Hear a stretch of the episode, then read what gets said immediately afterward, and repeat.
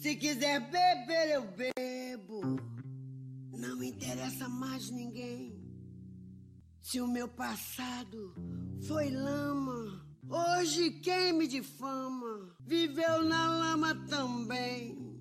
Essa é a voz inconfundível da cantora Elsa Soares. E a música, Lama, é a primeira canção que ela cantou nos palcos, em 1953, no programa de rádio Calouros em Desfile, apresentado pelo já ilustre compositor e músico Ari Barroso. Apesar de muito jovem, Elsa já mostrou a que veio em sua primeira aparição pública. Para testar o sangue frio dos calouros, Ari costumava fazer piadas e provocações. Olhando a roupa desengonçada e improvisada que Elsa vestia, perguntou: De que planeta você veio, minha filha? E ela responde, de pronto: Do mesmo que o seu, do planeta Fome. Hoje, Elsa é uma estrela. Ela foi reconhecida como a melhor cantora do milênio pela TV inglesa BBC em 1999 e já ganhou prêmios internacionais como o Grammy Latino pelo disco A Mulher do Fim do Mundo, de 2015. Mas a vida de Elsa começou como a de milhões de mulheres brasileiras. Elsa Gomes da Conceição nasceu em Padre Miguel, periferia do Rio de Janeiro, filha de pai operário e mãe lavadeira, em 23 de junho, supostamente em 1930. Mas, como também acontece com muitos brasileiros, ela tem diversos documentos com datas diferentes. Ela mesma diz que não tem idade, tem tempo a menina agitada, que tinha como apelido Cabritinha e que gostava de brincar com os meninos, foi forçada a se casar aos 13 anos. Ainda adolescente, pariu seis filhos. Um morto ao nascer e outro faleceu ainda bebê por conta da fome e da miséria. Para tentar colocar dinheiro em casa, Elsa trabalhou como operária, doméstica, lavadeira, o seu marido, pessoa que nunca amou, teve tuberculose e ela ficou viúva aos 21 anos. Mas a vida dura não a impediu de sonhar com a música e de ir atrás do seu sonho. Quando foi ao programa de calouros, ela confiava no seu talento, mas também pensava no dinheiro do prêmio para comprar comida e para pagar o tratamento médico do filho.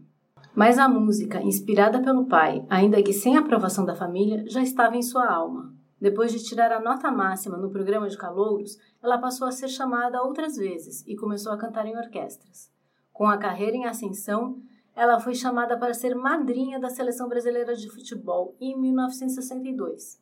Foi quando ela conheceu o craque bicampeão do mundo, Mané Garrincha. Começaram a se relacionar quando o jogador ainda era casado, o que gerou muita crítica da sociedade. O relacionamento durou 15 anos e gerou um filho que também morreu tragicamente em um acidente de carro quando tinha apenas 9 anos.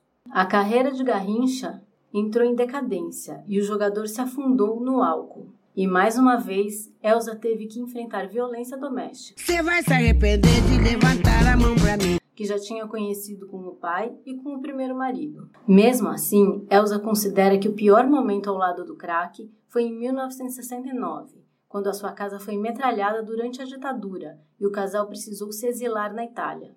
Isso pode ter acontecido porque Elsa cantou com Geraldo Vandré, um músico considerado de esquerda. Após a morte de Garrincha, disse Rose, a carreira de Elsa entrou em seu pior momento, pois a sociedade machista a condenou pela queda do craque do futebol.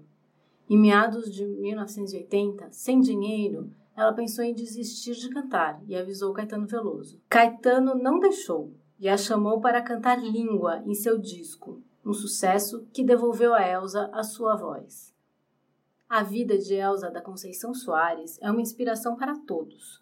Uma mulher que já foi vítima de violência doméstica, machismo, discriminação por ser pobre, racismo. Você sabe que o Brasil é o país mais racista que existe, né? Ela costuma dizer.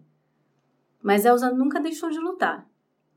Se Deus não fosse mulher, já teria desistido de nós, ela também diz. Ela não costuma falar de política. Ela diz: Minha política é a música, e mesmo assim consagrou o verso: A carne mais barata do mercado é a carne negra. Com quase 90 anos, Elsa é uma cantora que conquista os jovens. Seus três discos mais recentes são combativos, engajados, feministas quem não conhece deve procurar ouvir na internet. A Mulher do Fim do Mundo, Deus é Mulher e Planeta Fome.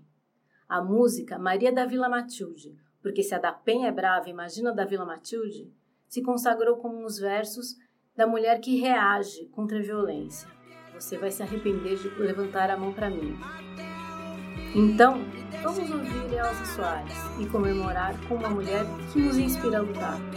MTST, a luta para valer.